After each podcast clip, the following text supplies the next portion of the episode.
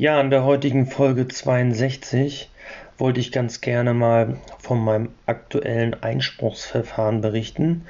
Ähm, das ist sogar mein eigenes Einspruchsverfahren. Ähm, normalerweise ist es so, dass ich eigentlich das so machen möchte, dass ich über Einspruchsverfahren erst rede, wenn sie abgeschlossen sind. In meinem Fall ist das Verfahren noch nicht abgeschlossen. Ähm, da die ähm, Denkansätze, die das Finanzamt hier hat und meine aber so gravierend abweichen und ich in in vielen deren Punkten äh, absolut nicht zustimmen kann, weil aus meiner Sicht die Rechtslage zu meinen Gunsten so eindeutig ist und ich auch gar keine Angst habe, dass ich damit nicht durchkomme, beziehungsweise selbst wenn ich damit nicht durchkommen würde, ähm, ich so überzeugt davon bin, dass man ähm, das trotzdem probieren muss. Ähm, habe ich mir gedacht, kann ich eigentlich auch jetzt drüber reden, weil ich habe am Ende ja nichts zu verlieren, selbst wenn mein Beamter jetzt hier zuhören würde und wüsste, dass ich über unseren gemeinsamen Fall rede ähm, dann wüsste er zumindest, ähm, warum ich die heutige Folge jetzt schon im Rahmen des Verfahrens aufnehme. Ähm, weil ehrlich gesagt, ich bin total angepisst, äh, äh, mal in Anführungsstrichen, ne, nicht, dass mir sie eine böse nimmt, aber irgendwo muss man auch mal seinen Frust ablassen. Ähm, ich habe manchmal das Gefühl, ähm, dass die Finanzämter aktuell, glaube ich, auch gar nicht wissen, äh, in welcher äh, wirtschaftlichen Situation wir uns befinden. Ja? Bei mir ist jetzt immer so, dass mein Beruf ähm, ähm, aktuell so ist, dass ich glaube, an den Steuerberatern mangelt es nicht an Arbeit. Ihr wisst ja, dass ich selber beim, bei einem Industrieunternehmen angestellt bin und zum Glück nicht in der Kanzlei arbeite. Warum sage ich zum Glück? Naja, ähm, ich glaube, die Steuerberater, die aktuell in der Kanzlei arbeiten, äh, die wissen gar nicht, was sie zuerst machen sollen. Ähm, die müssen die normale Buchhaltung machen, äh, Jahresabschlüsse, Steuererklärung und was so sonst halt betriebswirtschaftlich bei den Mandanten so anfällt und sind aber eigentlich nur noch mit irgendwelchen ähm, äh, Überbrückungshilfen und weiß ich, was es da alles gibt, äh, beschäftigt, ähm, kriegen das im Zweifel nicht mal bezahlt, weil, ähm, beziehungsweise bezahlt kriegen sie schon, aber im Zweifel auch nur zeitversetzt, ähm, ähm, müssen da enormen Vorleistungen gehen, gerade bei den äh, Mandanten, ne, die sind in, äh, in existenziellen Schieflagen, ähm, äh, fassen wir am nackten Mann in die Tasche. Ähm, Dahergehend ähm, bin ich ganz froh, dass ich da im, im täglichen Antanzleialltag nicht gebunden bin. Aber wenn ich dann sehe, ähm, was die Finanzämter sich teilweise ähm, an Begründungen rausnehmen und wie weltfremd sie sind, da äh, ist es einfach auch mal nötig, das hier heute anzusprechen und euch davor zu warnen und euch vielleicht auch ein paar Ideen mitzugeben, wie ihr da entsprechend gegen vorgehen könnt. Ähm, ja, und wie gesagt, auch wenn hier der eine oder andere Finanzbeamte zuhört, vielleicht auch da mal der kleine Appell. Ähm, wir wollen euch ja auch nichts Böses, äh, aber im Endeffekt versuchen wir natürlich im Rahmen der steuerlichen Gesetzgebung das Beste für uns rauszuholen. Ähm, ich sag mal, das, was am Ende rauskommt, wird immer noch ordentlich und hoch besteuert. Ähm, und da ist es auch legitim, dann die, die, die Urteile und so zu nutzen. Aber die Finanzämter kommen ja teilweise äh, um die Ecke und äh, begründen halt nicht mit Urteilen, sondern mit irgendwelchen weltfremden äh, äh Ideen. Das werdet ihr nachher auch gleich noch sehen, ne, wenn ich da meine, meine Beispiele mal nenne. Ähm, ja, also nur mal, ähm, vielleicht mal eingangs in, in meinem Bescheid, in meinem Steuerbescheid, es geht um, um, aber um mehrere Jahre, ähm, hatte ich ursprünglich mal ähm, das Thema ähm, Verkürzung der Restnutzungsdauer ähm, versucht durch, durch Einspruchsverfahren durchzukriegen. Das habe ich auch geschafft in, äh, im Jahr 2017 und in 2018 fiel dem Finanzbeamten auf, dass er das dann doch ganz anders sieht und ähm, hat den alten Fall nochmal aufgemacht. Der hatte auch eine Änderungsvorschrift dafür, obwohl ich der Meinung bin, dass die hätte eigentlich dafür gar nicht genutzt werden. Aber das ist so ein Thema am Rande. Ähm, am Ende war es halt so, dass er dann praktisch in 18 auch äh, ranging und ähm, dann habe ich mir irgendwann gesagt, äh, ja, über 18 hätten wir ja diskutieren können, aber ähm, das Jahr 17 nochmal aufzumachen, ähm, was man damals durch Einspruch ähm, eigentlich durchgefochten hat, ähm, da war ich dann selber so ein bisschen echauffiert und ähm, habe dann gesagt, okay, ähm, wenn der Finanzbeamte das gerne möchte, dann gucken wir doch mal in 18 nochmal nach, ob wir noch ein paar andere Kosten haben, die wir im Zweifel vorher vielleicht vergessen hatten oder äh, auch keine Lust hatten, das durchzusetzen. Und ähm, da kam dann bei mir das Thema, also es ging einmal um die AFAS, hatte ich ja gesagt, dazu werde ich eine extra Podcast-Folge machen, ähm, weil das Thema ein bisschen ausführlicher ist. Ja, aber unter anderem gab es noch so ein paar andere Themen ähm, im, im, Rahmen des Einspruchs, den ich dann geführt habe. Und da war auch das Thema ähm, erhöhte ähm, Kilometerkosten. Ja, also jetzt wird sich vielleicht jeder fragen, ja komm, erhöhte Kilometerkosten bei Vermietung, Verpachtung, ähm, das macht den Kohle ja auch nicht fett. ähm, weil ähm, die paar Kilometer, die man als Vermieter hat, ähm, da erreicht man nicht so viel. Jetzt muss man natürlich sagen, ähm, in, in, meiner Steuererklärung gibt es noch ein paar An Einkunftsarten. Äh, meine Frau geht ja auch noch arbeiten. Ich selber habe noch eine, äh, natürlich noch eine Tätigkeit, wo ich Geld verdiene.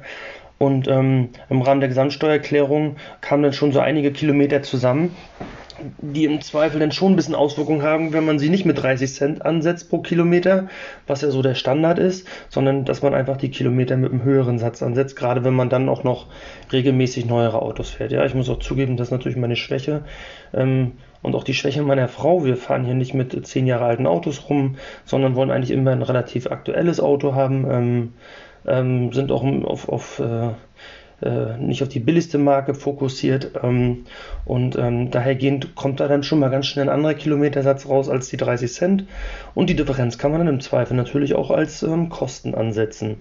Ähm, so, jetzt betrachtet es bei mir natürlich mehrere Einkunftsarten, aber unter anderem natürlich auch die Einkünfte aus Vermietung und Verpachtung. Und da ich ja eine eigene Folge mal gemacht hatte zum Thema ähm, Fahrkosten, möchte ich eigentlich die heutige Folge auch so ein bisschen nutzen, ähm, so ein kleines Update dazu mal zu geben, ja, zu der ursprünglichen Folge. Ich glaube, das war Folge 3. Ähm, weil ähm, äh, unter anderem hatte ich ja damals auch besprochen, okay, ihr könnt natürlich den 30 Cent äh, Ansatz nehmen pro ähm, gefahrenen Kilometer ähm, bei Vermietung und Verpachtung. Ich beziehe jetzt einfach mal meine ganzen äh, zukünftigen Ausführungen, die ich heute habe, auf die, ähm, auf die Einkünfte aus Vermietung und Verpachtung ist natürlich bei anderen Einkunftsarten im Zweifel ähnlich, selbstständige Tätigkeit. Da gibt es wieder so ein bisschen Besonderheiten, weil dann im Zweifel das Auto auch Betriebsvermögen sein könnte. Ähm, dann gibt es Besonderheiten bei Fahrten, Wohnung, Arbeit, bei nicht selbstständiger Tätigkeit. Da gibt es dann ja im Rahmen der Entfernungspauschale Höchstsätze und auch nur die einfache Fahrt. Ähm, aber bei, ich sag mal, bei Vermietung und Verpachtung kannst du dir erstmal merken, setzt die Fahrten, ähm, die für Vermietung und Verpachtung anfahren, mit 30 Cent an und dann für jeden gefahrenen Kilometer, also Hin- und Rückfahrt. Weil die, auch die Hin- und Rückfahrt haben natürlich dann mit Vermietung und Verpachtung zu tun.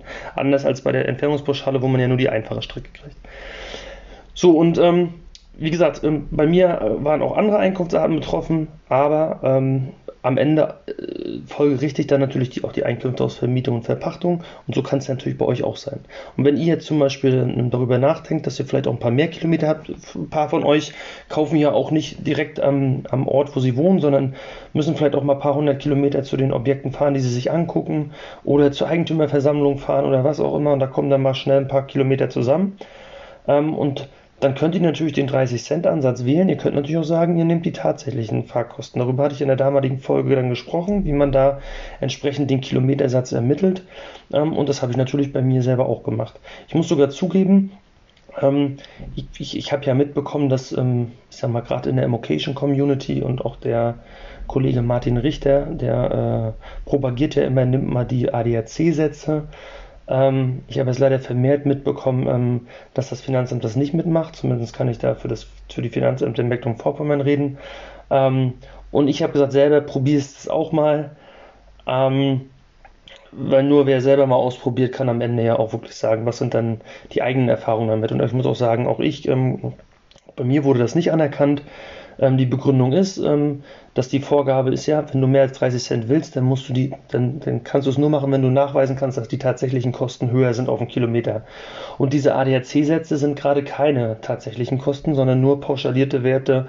Ähm, aus einer Vielzahl von ähm, Daten wird dann praktisch ein Durchschnittswert ermittelt. Und dahergehend kann man diesen, ähm, diesen Ansatz da nicht wählen. Das ist zumindest der Ablehnungsgrund. Ich muss an dieser Stelle auch zugeben, ähm, zu Recht ist meine Meinung. Also ähm, ich bin auch der Meinung, ähm, wenn, der, wenn man uns schon zugesteht, dass wir mehr als 30 Cent ansetzen dürfen, weil wir sagen, okay, wir haben höhere tatsächliche Kosten, dann kann man nicht mit der nächsten Pauschale um die Ecke kommen, die vom ADAC gemacht ist.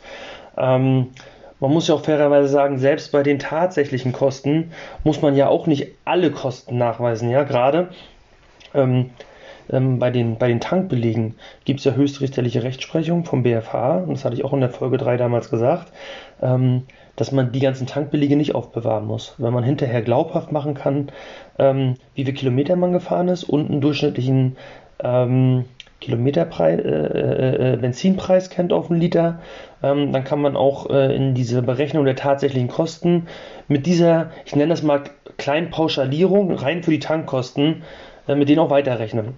Das heißt, man braucht auch bei den tatsächlichen Kosten gar nicht tatsächlich alle Belege. Ja, die Tankbelege sind ja am Ende auch die, die uns nerven. Also die, die wirklich Arbeit machen, die jedes Mal zu sammeln, aufzuschreiben, Riesenlisten zu führen. Da kommt ja im Jahr schon relativ viel zusammen. Weil für so einen Kilometersatz muss ich das dann halt, also wenn ich so einen Kilometersatz pro Kilometer berechnen will, dann brauche ich halt die Kosten fürs ganze Jahr. Alle Kosten. Auch die Kosten, die anfallen, wenn ich nur, also wenn ich viel privat fahre. Und ähm, so ist es bei mir halt auch. Ich habe halt auch keinen Bock, die Tankbelege zu sammeln. Aber ich habe mir gesagt, okay, die BFH-Rechtsprechung ist da aus meiner Sicht relativ eindeutig. Ähm, du kannst ungefähr nachweisen, also du kannst nachweisen, welchen Kraftstoff du hast. Ähm, du kannst dann praktisch über statistische Seiten, die auch anerkannt werden. Ähm, in dem Fall ähm, nehme ich immer die Status.de, das ist ja, glaube ich, würde ich sogar behaupten, eine staatliche Seite. Ähm, da wird ja der durchschnittliche ähm, Satz ähm, für das jeweilige Jahr aufgelistet, was der Liter gekostet hat. Im Durchschnitt weiß ich so und so viel Euro für Diesel, so und so viel Euro für, für, für Benzin, super, was auch immer, E10. Ähm, und ähm, die Kilometer kann man ja auch nachweisen. Äh, Im Zweifel macht man das dann ähm, über entsprechende äh, Werkstattbelege. Ja, jetzt habt ihr natürlich nicht am 1.1., wart ihr nicht in der Werkstatt und am 31.12. Ähm, aber ich sag mal, ihr, vielleicht wart ihr im Vorjahr nochmal irgendwie im im November oder Dezember beim Reifenwechsel und habe den Kilometerstand aufgenommen und warte vielleicht äh, ein Jahr später oder ein bisschen mehr als ein Jahr später dann wieder im Februar, März wieder beim Reifenwechsel, habe den Zeitraum von, was ich, 15, 16 Monaten. Und dann kann man das en en entsprechend die Gesamtkilometerzahl auf 12 Monate runterrechnen. Ähm, das hat das Finanzamt bei mir auch so gemacht. Ja, also ihr müsst euch vorstellen, meine, meine Einspruchsbegründung am Ende ähm, waren 13 Seiten. Da war auch was zur zur AFRS-Nutzungsdauer von Gebäuden natürlich bei, aber auch ganz, ganz viel zu diesen Kilometerkosten. Ähm, da hat sich einer sehr, sehr viel Arbeit gemacht, auch wenn ich der Meinung bin, dass das teilweise nicht im Verhältnis steht, die Arbeit zu dem, was der Staat da am Ende gespart hat an Steuern. Ähm, aber da war es halt auch so, dass die praktisch ähm, meine Berechnungen in dem Punkt schon widerlegt haben. Das heißt, die haben sich diese diese Tank, äh, diese Werkstattrechnung genommen, die Kilometerstände sich angeguckt und haben die auf zwölf Monate runtergerechnet ich habe es noch korrekter gemacht. Ich habe ähm, ähm, am Jahresanfang und am Jahresende ähm, habe den Kilometerstand fotografiert im Auto und habe mir im gleichen Moment selber eine Mail geschickt, damit ich zumindest dokumentieren konnte, ähm, dass ich das an dem Tag auch gemacht habe. Klar, auf dem Foto war jetzt kein, kein Nachweis, ähm, aber auch da könnte man, glaube ich, mit dem Handy Screenshot ähm, wenn man sein, sein Startbildschirm entsprechend eingerichtet hat, könnte man sogar auch über einen Screenshot nachweisen, dass man an dem Tag das Foto gemacht hat. Ich habe es versucht darzustellen über eine Mail an mich selber und den Mailverlauf dokumentiert, dann hat man da auch das Datum gesehen. Ähm, das heißt, ich habe tatsächlich aufgelistet, wie viele Kilometer bin ich in einem Jahr gefahren. Das Finanzamt hat ihre vereinfachte Variante gemacht, kam in etwa das gleiche raus. Da geht schon los, da ist halt die Frage, was macht das für einen Sinn, da abzuweichen? Wenn du am Ende da über 500 Kilometer mehr oder weniger redest, macht das den durchschnittlichen Kilometersatz nicht, nicht wirklich besser oder schlechter. Egal, ich akzeptiere, dass das das Finanzamt gemacht hat, gerade weil keine Abweichung groß da war, habe ich gesagt, komm, nehmen wir mit. Den, die kamen dann, weiß ich, ich habe keine Ahnung mehr, die kamen auf, weiß ich, 25.000 Kilometer, ich hatte vielleicht 26 oder 24, das weiß ich jetzt gar nicht mehr genau. Ähm, darum geht es ja gar nicht. Was ich nur klar machen will, ist, auch da hat sich das Finanzamt Gedanken gemacht.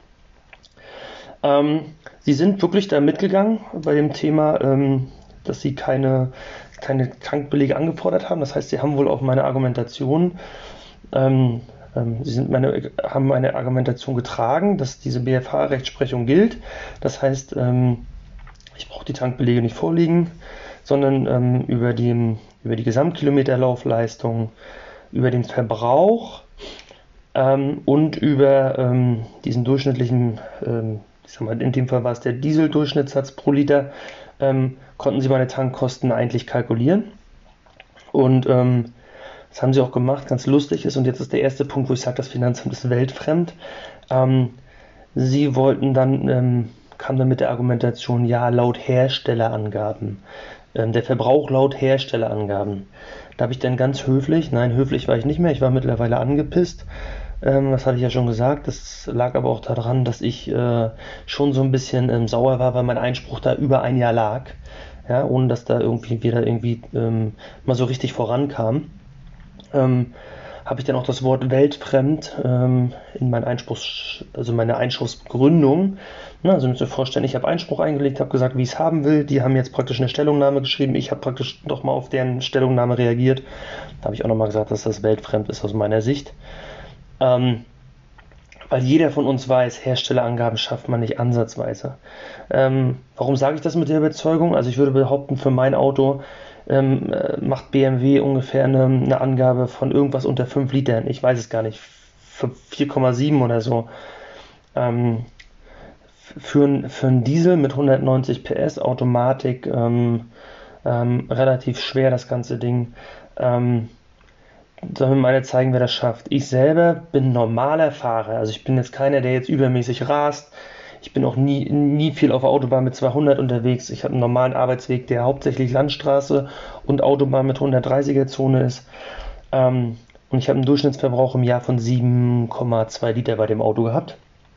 Ähm, da sieht man jetzt mal, ähm, wie weit eigentlich die Ab Abweichungen sind. Ich habe natürlich meine 7,2 Liter auch angegeben ähm, habe ähm, vom 31.12. einen entsprechenden, ähm, ähm, auch ein entsprechendes Foto gemacht aus dem, aus dem Bordcomputer. Also bei BMW kann man das relativ gut auswerten. Da sieht man dann, was man ähm, seit Beginn, seitdem das Auto fährt, eigentlich äh, an Durchschnittsverbrauch hat. Und den habe ich dann auch angesetzt, weil er aus meiner Sicht auch realistisch war. So, und da haben wir schon mal die erste Diskrepanz und für die werde ich natürlich jetzt kämpfen. Ne? Also eben das, was die da haben wollen, das werde ich nicht anerkennen. Ich ähm, ähm, Problem war nur, dass ich in 2020 dann im Mitte des Jahres das Auto gewechselt habe. Ich habe mir das Nachfolgermodell gekauft und ähm, da habe ich jetzt einfach nochmal aktuell den aktuellen Ausdruck, der jetzt noch ein bisschen ausführlicher im Bordcomputer dargestellt wird, ähm, fotografiert. Das Lustige ist, das Auto ist halt, wie gesagt, Nachfolgermodell, aber gleich, äh, gleicher Motor, gleiche PS-Zahl, auch wieder Automatik, äh, Kombi, genau das gleiche, nur ein Modell später. Jetzt ist der Verbrauch aktuell für die ersten, weiß ich, knapp 40.000 gefahrenen Kilometer bei 7,1. Wieder fotografiert, begründet, habe gesagt, guck, es ändert sich nichts. Ähm, äh, aus meiner Sicht müssten wir da mit 7 Litern mindestens rechnen. Ähm, und darauf werde ich auch beharren. Im Zweifel gehe ich da vors Finanzgericht und dann fechten wir halt das da aus. Ne? Ähm, man muss ja auch an dieser Stelle mal zugestehen, ähm, ich habe ja nicht dem Finanzamt auf ihre 13 Seiten nur geantwortet und gesagt, seht ihr falsch, seht ihr falsch, seht ihr falsch, so war es gar nicht. Ne? Sie haben auch ähm, Positionen ins Spiel gebracht, wo ich sage, ja, kann man auch so sehen, meine Erfolgsaussichten sicherlich wieder ein bisschen geringer, ähm, steht nicht im Verhältnis, gibt auch Punkte, wo ich sage, das steht nicht im Verhältnis, jetzt hier nochmal wegen 100 Euro zum, äh, nochmal irgendwie einen Passus zu schreiben, irgendwo hört es auch auf, irgendwo ist mir auch meine Zeit Zeit zu schade. Ihr wisst natürlich, dass ich mich gerne mit dem Finanzamt streite. Warum mache ich das? Naja, wenn ich mich streite, lerne ich was dazu und wenn ich mich streite, kann ich natürlich steuerlich auch was gewinnen und vor allen Dingen kann ich der, meinen Hörern dann auch so ein paar Erfahrungen mitgeben, weil ich habe auch im Rahmen dieses Einspruchsverfahrens natürlich jetzt wieder einiges dazugelernt. Das darf man auch nicht vergessen, äh, wovon ich dann heute auch berichten werde. Also kommen wir mal ähm, ähm, einfach mal auf das Thema zurück. Ähm, also Sie haben mir die Tankbelege ähm, ähm, anerkannt, die nicht da waren, nach dieser Prozent, also nach dieser Berechnung, die ich eingangs genannt hatte. Sie sind aber, wie gesagt, mit einem anderen Verbrauch rangegangen. Das ist das erste, wo ich interveniert habe. Sie sind nicht nach dem des Staates Durchschnittswert gegangen, sondern sie haben einen Durchschnittswert vom ADAC. Übrigens ganz lustig. Hier nehmen sie wieder die ADAC-Seite. Bei den Durchschnittssätzen für einen Kilometer wollen sie es nicht, aber bei den Tankkosten, da kommen sie mit ihrer ADAC-Seite. Ähm, ganz lustig war, der, der Wert, der da war, war minimal höher. Also unter, also die, die rechnen ja immer mit drei Kommastellen und das war jetzt praktisch in der dritten Kommastelle gab es einen Unterschied zu meinen Gunsten beim ADAC-Wert. Okay, nehmen wir mit, macht eh nicht viel aus. Auch ganz lustig war, ich habe dieses Verfahren für zwei Autos geführt. Ich hatte gesagt, meine Frau hat, äh, hat auch ein, Fahr ein Problem, sag ich mal, äh, mit erhöhten Fahrkosten. Und ähm, ich habe das für beide Autos gemacht. Beim zweiten Auto ähm, haben sie äh, meine Angaben aus dem Bordcomputer geklaut. Beim ersten nicht. Und da denke ich mir wieder so, äh, verstehe ich jetzt gar nicht mehr. Also denn, wenn sie da auch Werksangaben gemacht hätten, hätten sie auch auf einen niedrigen Wert kommen müssen. Besonders weil das Auto meiner Frau wesentlich leichter ist, wesentlich kleiner ist. Äh, ja, egal. Ähm, nur, mal, nur mal dazu. Ne? Ähm, dann, ähm, was jetzt noch ganz wichtig ist, ist, also man muss wissen, beide Autos gehören uns, also was heißt uns? Eigentlich gehören die ja der finanzierenden Bank, ähm, weil sie teilweise finanziert sind, teilweise waren sie auch abbezahlt. Ähm, aber grundsätzlich, wenn man eine Finanzierung hat, ist man ja selber aus steuerlicher Sicht der wirtschaftliche Eigentümer und ähm, Das heißt, man muss praktisch auch als, ähm, man hat nicht nur die äh, Benzinkosten, ähm, man hat natürlich auch noch Steuern, Versicherungen, Reparaturkosten, die sind auch alles, die waren auch alle nicht zweifelhaft. Warum nicht? Weil ich da entsprechend die Belege hatte. Ich, ich führe für meine Autos ganz normal pro Auto einen Ordner und da sammle ich auch die ganzen Werkstattrechnungen. Das heißt, die hatte ich auch alle. Das Einzige, was ich halt nicht gesammelt habe, war Tankrechnung. So, und ähm, neben diesen ganzen Kosten kann man natürlich auch einen Werteverlust äh, geltend machen. Und dann nimmt man, wie bei Gebäuden auch, eine AFA. AFA nimmt man normalerweise bei neuen Autos laut AFA-Tabellen. Ne? Es gibt ja vom, vom, von der Finanzverwaltung so eine Tabellen, wo drin steht, wie lange man welches Wirtschaftsgut abschreibt. Ähm, und da wird bei neuen Autos gesagt sechs Jahre. Daran hält sich die Finanzverwaltung, daran halten sich aber eigentlich auch alle Steuerpflichtigen. Und dann gibt es die allgemeine Meinung, ähm, auch in der Fachliteratur, ähm, wenn das Auto nicht mehr sechs Jahre alt ist, sondern es ist vielleicht schon gebraucht, dann ähm, schreibst du äh, nur noch über die Restnutzungsdauer ab, also das, was noch übrig ist. Und dann nimmst du erfahrungsgemäß immer die, die äh, Nutzungsdauer laut AFA-Tabelle minus der Zeit, die schon äh, abgelaufen ist. Also in meinem Fall war das so, das Auto war, äh, das eine Auto, über das wir jetzt hier reden, war elf Monate alt. Ähm, das heißt, du rechnest dann nicht mehr mit 72 Monaten. Ja, 72 Monate wären ja diese sechs Jahre laut AFA-Tabelle, sondern ich habe die Anschaffungskosten, die ich hatte, die natürlich auch reduziert waren, weil, wie gesagt, war kein neues Auto mehr, habe ich dann durch 61 Monate geteilt. Ne? Die gängige Literatur sagt, das ist auch in Ordnung so. Das Einzige, wo man immer mal so ein bisschen diskutiert ist, wenn man jetzt ein Auto kaufen würde, was sechs Jahre alt wäre, dann würde meine Restnutzungsdauer ja auf die Zahl 0 kommen. Ähm, und wenn man sich ein Auto kauft, äh, das sechs Jahre alt ist, dann geht man ja davon aus, dass man das noch eine Weile nutzt. Wenn man da dann drei Jahre zum Beispiel, würde ich immer ansetzen, dann ist man auch auf der sicheren Seite. Ne, aber gerade so in dieser Anfangsphase, das Auto ist erst im ersten, zweiten Jahr, da kann man mit dieser anderen Variante, also ursprüngliche AFA laut AFA-Tabelle minus äh, der bereits geleisteten Zeit, die das Auto schon hinter sich hat, äh, hat man dann das als Nutzungsdauer, damit kommt man eigentlich immer gut durch. Und jetzt kommt das Finanzamt um die Ecke und sagt, nö, nö, das Auto war ja erst unter einem Jahr alt. Da nimmt man dann immer noch mal die sechs Jahre. Dann sage ich so, wie weltfremd. Ja? Also jeder von uns weiß, also wir sind wieder, zweites Thema weltfremd. Jeder von uns weiß, ähm, dass gerade das Auto im ersten Jahr den höchsten Werteverlust hat. Das heißt, ähm, wenn ich mit meiner Berechnung reingehe, dass ich sage, ich nehme nur 61 statt 72 Monate, dann bin ich ja davon ausgegangen, dass der Werteverlust meines Autos in der Zeit, wo es mir nicht gehörte, 11,72 war. Ja, jeder von uns weiß, auch der Wert ist eigentlich viel zu niedrig. Die Autos im ersten Jahr die haben ja einen viel höheren Werteverlust. Das konnte ich bei meinem Auto, kann ich auch gut darstellen. Ja? Also bei dem Fahrzeug war das so, ähm, da hatte ich fast einen Werteverlust, das ging Richtung 40 Prozent. Also ich kannte ja beim Kauf den Bruttolisten Neupreis, der wird mir beim Händler immer ausgewiesen und ich weiß, was ich bezahlt habe. Da waren wir irgendwo in dem Bereich, ähm, dass ich nur noch 60 Prozent vom Bruttolisten Neupreis bezahlt habe. Das heißt, das Auto hat in elf Monaten schon einen Wertverlust von, ähm, von ähm, knapp 40 Prozent. Ähm, das ist schon ein sehr starkes Argument dafür, dass ich meinen Wert, den ich bezahlt habe, äh, schon durch 61 Monate teilen darf und nicht durch 72. Ja, weil das Auto war nun mal nicht mehr neu. Und auch die Kilometerlaufleistung, ich glaube, die war damals irgendwie bei neu, beim Kauf irgendwie bei 35.000 Kilometer oder so. Also die war auch relativ hoch für elf Monate. Das war vorher, glaube ich, so ein äh, von, von der Leihwagenbude oder so, so ein Auto. Ähm, sprach alles für mich. Und habe ich gesagt, nö, ich, ich bestehe auf die 61 Monate. Und hat das Finanzamt in ihrer Begründung mir sogar noch gedroht und hat gesagt, also das war wirklich aus meiner Sicht eine Drohung, seien Sie froh, wenn Sie sechs Jahre kriegen als äh, Restnutzungsdauer. Es gibt ein BFH-Urteil, das könnten wir auch anwenden, das sagt sogar acht Jahre. Hm, habe ich gedacht, echt? Hm, habe ich mir das BFH-Urteil mal durchgelesen. Das passt überhaupt nicht, weil das BFH-Urteil, was da, was da genannt war, ähm, mit so einer Restnutzungsdauer von acht Jahren, da hat ähm, das, das, das, Urteil hatte äh, folgenden äh, Hintergrund.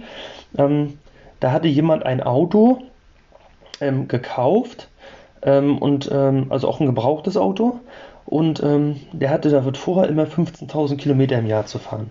Und der BFH hat gesagt, so ein Auto ist wirtschaftlich verbraucht bei 120.000 Kilometer. Das hat er einfach mal da so in dem Urteil festgelegt.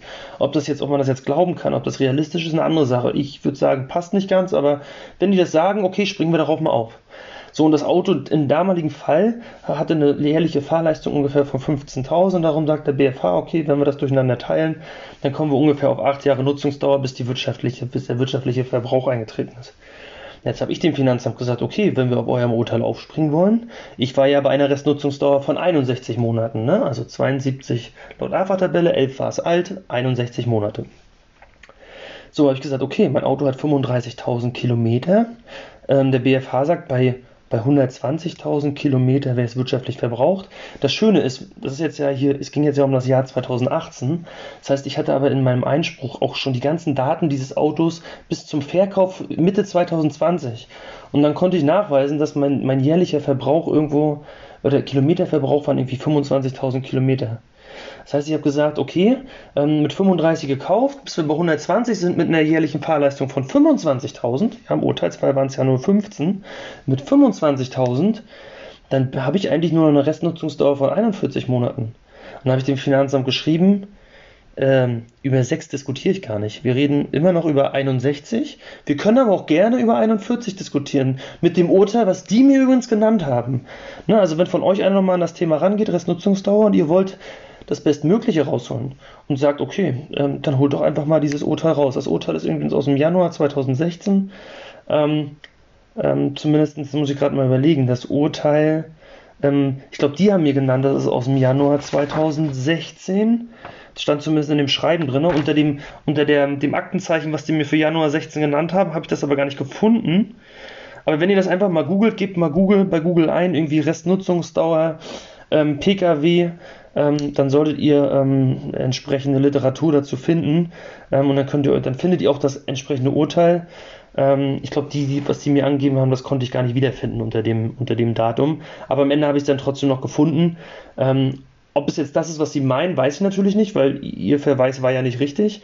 Aber es roch sehr danach, dass sie genau das Urteil meinten weil das war das einzige Urteil, was ich gefunden habe mit dieser 8-Jahres-Regel und mit den 120.000 Kilometern.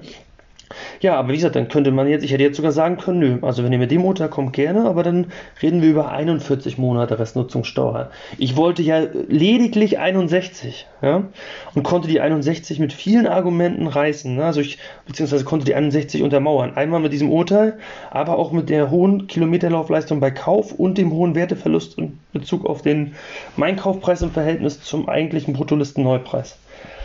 Also viele, viele Argumente und ich habe am Ende weiter gesagt, ich bleibe auch bei 61, alles schick.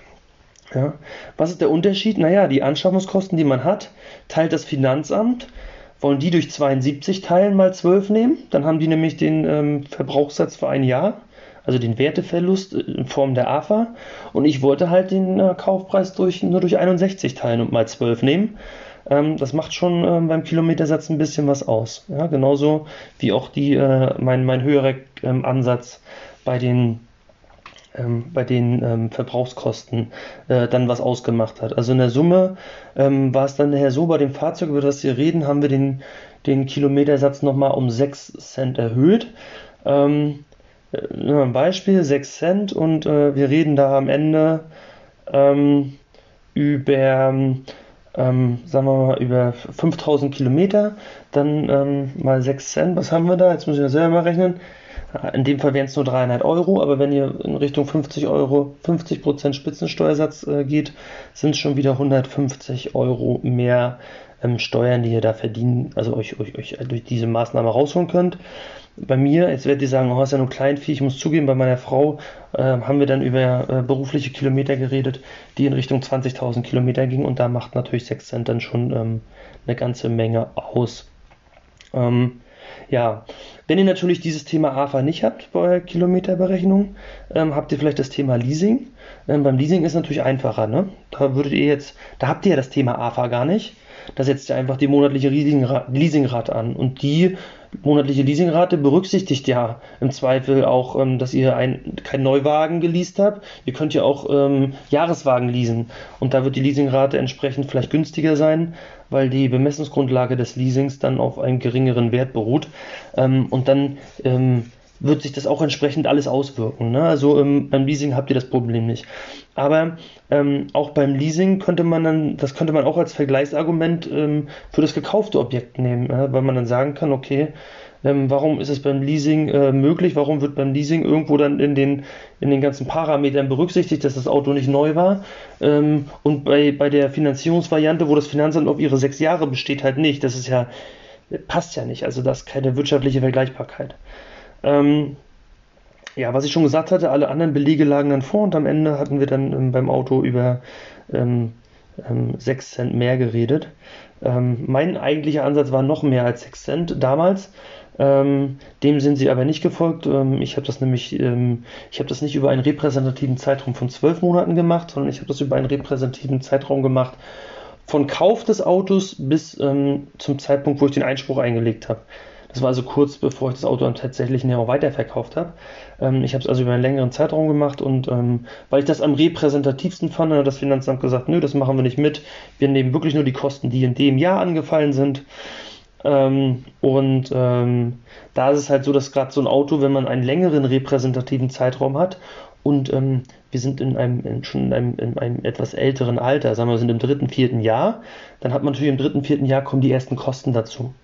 Ne, da haben wir nicht nur den Werteverlust durch AFA, sondern ähm, da haben wir unter anderem dann auch schon die ersten größeren Reparaturen. Ne? Neue Reifen müssen her, ähm, die Durchsichten werden auf einmal teurer, weil auf einmal auch was gemacht werden muss. Äh, vielleicht mal die Bremsen etc. Und wenn man dann über einen, Läng einen größeren Zeitraum einen Durchschnittssatz äh, ermittelt, ist der einfach höher, als wenn man, sag ich mal, im, im, ersten oder zweiten Lebensjahr des Autos den Kilometersatz berechnet, weil da hat man im Normalfall gar keine großen Kosten, außer die normale Durchsicht und das war es dann schon. Und natürlich den, den, den, die AFA, aber die AFA ist ja dann in den ersten Jahren dann auch linear gleich. Ne, und so kam ich sogar noch auf einen höheren Wert, auf den verzichte ich jetzt, aber ähm, wenn wir schon den, den 12-Monats-Ansatz des Finanzamtes nehmen, dann bitte richtig. Das habe ich dir noch klar gemacht. Ja, was ich hier auch nochmal gesagt habe, wie gesagt, ihr könnt jetzt ja sagen, ach komm, für meine paar Kilometer macht diese ganze Arbeit keinen Sinn. Da gebe ich euch natürlich recht, wenn ihr hier 100 Kilometer im Jahr habt. Lasst es sein. Habt ihr aber viel, viel mehr Objekte. Und vor allen Dingen macht ihr viele Akquisefahrten, also guckt euch viele Objekte an und kommt dann im Jahr schon auf ein paar tausend Kilometer. Dann kann das natürlich äh, was ausmachen. Und wenn ihr dann auch noch einen eigentlichen Job habt, wo ihr vielleicht auch nochmal die Kilometer im Rahmen der Werbungskosten irgendwo ansetzen könnt, weil ihr zum Beispiel Dienstreisen mit dem eigenen Auto macht oder weil ihr eine Selbstständigkeit habt, wo das Auto vielleicht nicht im Betriebsvermögen ist und ihr da auch diesen Kilometersatz ansetzen könnt oder was auch immer, dann macht ja diese Berechnung nicht nur Sinn für V&V, sondern für alle anderen Einkunftsarten da auch noch.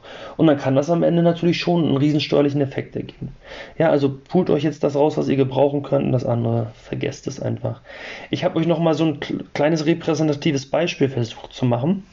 Da geht es nämlich darum, ähm, was ist denn, wenn ihr 50 Besichtigungen, also sagen wir mal, eine Besichtigung macht ihr pro Woche und da fahrt ihr mal 50 Kilometer. Also ich habe ja gesagt, ihr kriegt die Hin- und Rückfahrt, das heißt 25 Kilometer hin, 25 Kilometer zurück. Dann habt ihr im Jahr zweieinhalbtausend Kilometer, die ihr für Vermietung und Verpachtung habt. Wenn ihr den 30-Cent-Ansatz des Staates nehmt, so nenne ich den mal, dann habt ihr 750 Euro an Währungskosten. Beim Steuersatz von 45% wären das 337,50 Euro, die ihr jetzt an Fahrtkosten kriegt. Wenn ihr jetzt aber 50 Cent ansetzt für eure 50 Fahrten auf 50 Kilometer, dann habt ihr nicht mehr 750 Euro Kosten, sondern schon 1250, also 500 mehr. Macht beim Steuersatz von 45% schon 562,50 Euro. Das heißt, ihr habt irgendwie summa summarum 225 äh, Euro mehr Steuern gespart. Also nicht Bemessungsgrundlage gespart, sondern tatsächlich steuerliches Minderergebnis heißt für euch mehr Erstattung.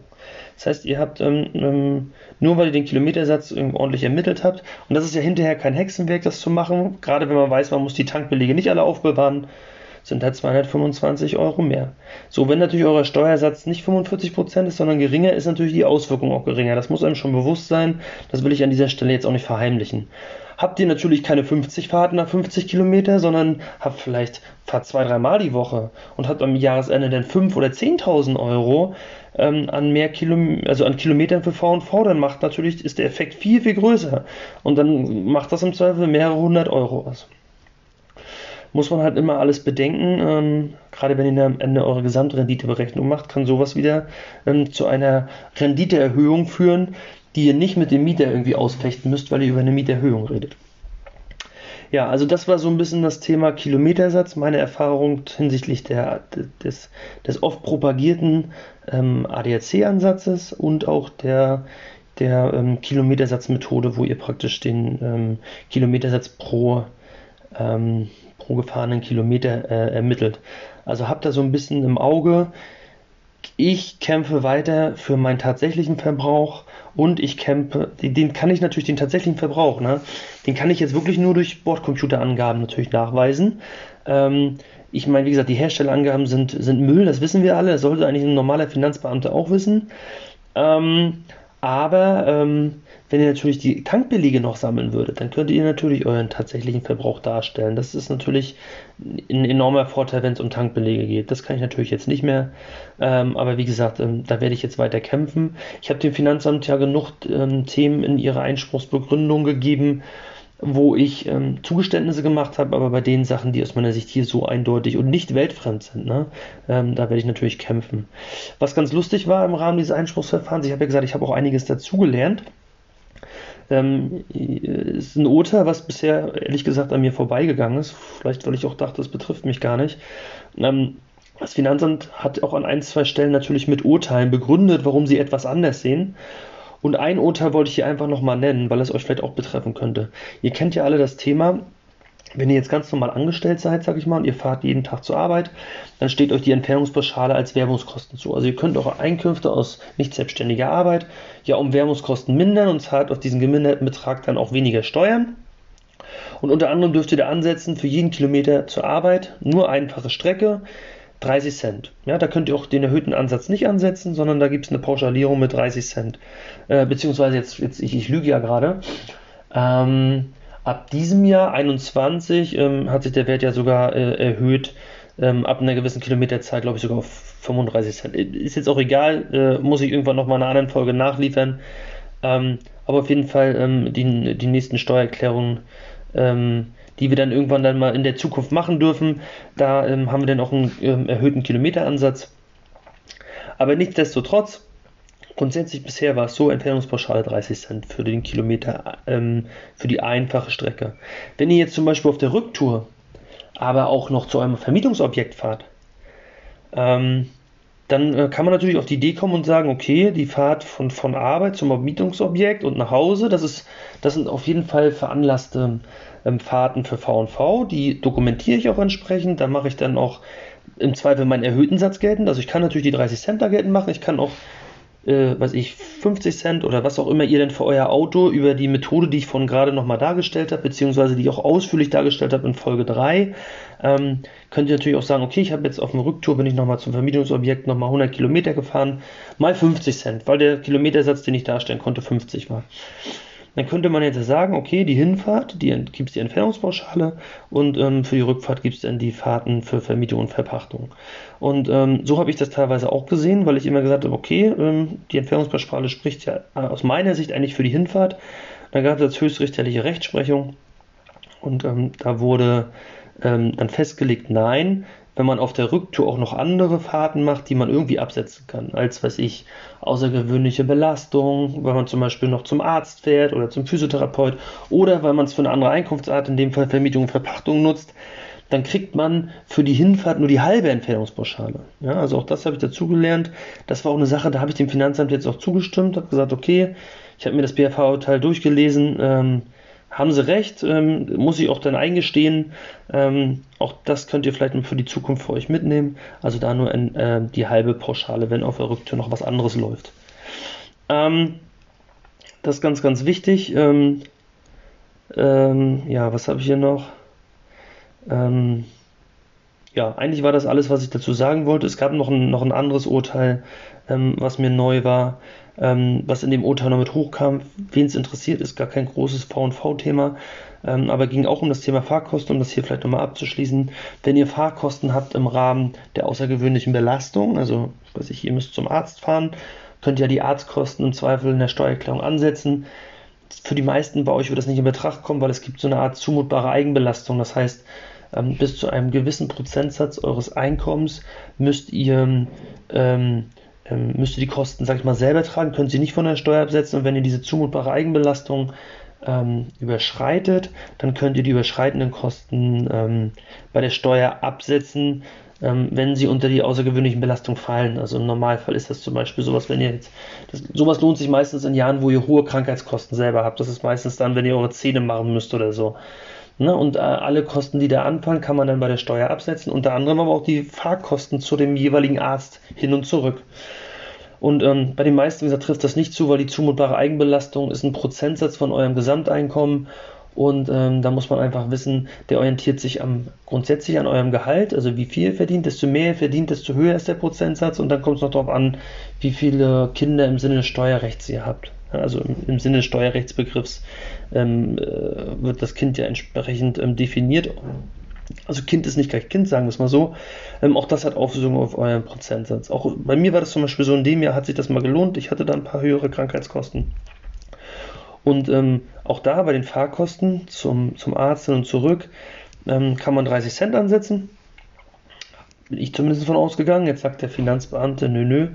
Ähm, da darf man nur den Wert ansetzen, ähm, der durch ÖPNV anfallen dürfte, würde. Und da ÖPNV meistens niedriger ist als die 30 Cent, darf man auch nur den ansetzen. Also der Finanzbeamte hat sich dafür Arbeit gemacht, hat sich für alle, ähm, weiß ich, Arztbesuche und was da, äh, Physiotherapie oder weiß ich, was da in dem Jahr gerade noch so vorrätig war, ähm, hat er sich hingesetzt und alle Fahrkarten rausgesucht. Also das meine ich auch mit Verhältnismäßigkeit und man sollte immer die Kirche im Dorf lassen.